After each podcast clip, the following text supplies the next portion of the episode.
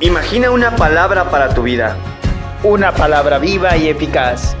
Como una espada que atraviesa el corazón. Una lámpara que guarde tus pasos. Como una luz en tu camino. Una palabra que viene a darte vida. Y vida en abundancia. Esto es... Dame una palabra.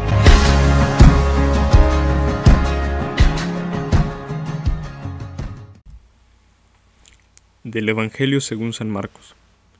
En aquel tiempo, después de atravesar el lago de Genezaret, Jesús y sus discípulos llegaron a la otra orilla, a la región de los Gerasenos. Apenas desembarcó Jesús, vino corriendo desde el cementerio un hombre poseído por un espíritu inmundo, que vivía en los sepulcros. Ya ni con cadenas podían sujetarlo.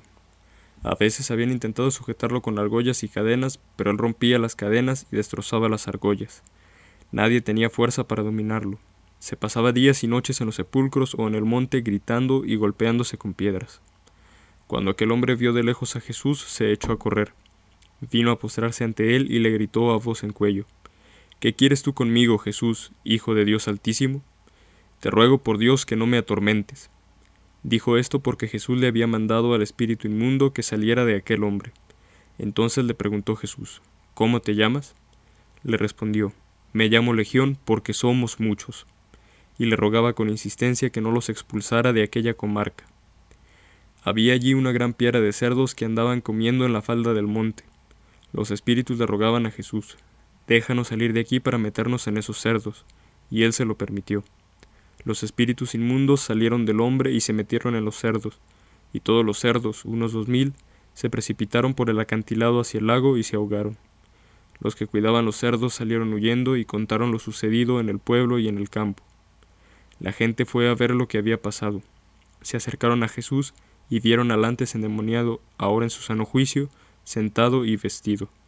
Entonces tuvieron miedo. Y los que habían visto todo les contaron lo que había ocurrido al endemoniado y lo de los cerdos. Ellos comenzaron a rogarle a Jesús que se marchara de su comarca. Mientras Jesús se embarcaba, el endemoniado le suplicaba que lo admitiera en su compañía, pero él no se lo permitió y le dijo, Vete a tu casa a vivir con tu familia, y cuéntales lo misericordioso que ha sido el Señor contigo. Y aquel hombre se alejó de allí y se puso a proclamar por la región de Decápolis lo que Jesús había hecho por él, y todo palabra del Señor. Hola, soy el seminarista Cristian y hoy me gustaría que consideráramos lo siguiente acerca del Evangelio. Este pasaje nos presenta a Jesús librando a un hombre poseído por demonios. Es muy interesante que veamos ¿Cómo es que vive este hombre que está poseído? Pues al estar atormentado por los demonios, se aparta de la comunidad y se va a lugares hostiles, se aleja al monte, se aleja, podemos pensar incluso al desierto, y va a lugares que son impuros. Porque si consideramos que en ese tiempo y en la cultura de los judíos, el acercarse a un sepulcro y pisarlo era causa de una impureza que impedía acercarse al culto, se requería de una purificación para volver a la condición ordinaria de un judío que podía ejercer el culto. Entonces él permanece en estos lugares de impureza y se daña constantemente a sí mismo con piedras. Sería bueno que nos preguntemos si nosotros alguna vez hemos estado como este hombre, si, hemos dejado que el pecado anide en nosotros, si hemos permitido que nuestras malas acciones, como él, nos aparten de, los, de nuestros seres queridos hacia lugares hostiles, si nos hemos alejado de Dios viviendo en esta impureza, en esta condición de pecado que nos aleja del gran amor de Dios. Y en, ese caso, finalmente nos terminamos haciendo daño a nosotros mismos. Ante estas actitudes que podemos llegar a tener, la respuesta de Jesús es misericordiosa. Se compadece de aquel hombre que lo ve dañado, lo ve atormentado, apartado de los demás. Y aunque los demonios que lo tenían sometido eran muchos, Él los expulsa dejando libre al Geraseno. De igual manera, aun si nuestros pecados son muchos, el Señor nos ofrece la posibilidad de expulsarlos mediante el sacramento de la confesión y también de alejarnos poco a poco de nuestros pecados e ir caminando cada vez más hacia Él con la constante recepción de la Eucaristía en la comunión. Tengamos en cuenta otro pequeño punto. Los paisanos del endemoniado, al enterarse que estaba sano nuevamente y saber lo que Jesús obró en él, tuvieron miedo en lugar de alegrarse. No dejaron que el Señor se quedara con ellos. Nosotros pues no seamos un impedimento para que Dios actúe en nuestras vidas y para que actúe en las vidas de los demás. Finalmente tenemos otra de las grandes enseñanzas de este rico pasaje, y es aprender qué es lo que Dios quiere verdaderamente de nosotros. Si nos ponemos a pensar, y ya casi al final de este pasaje, aquel hombre que había estado endemoniado le pide a Jesús unirse a sus discípulos, le pide seguirlo de cerca.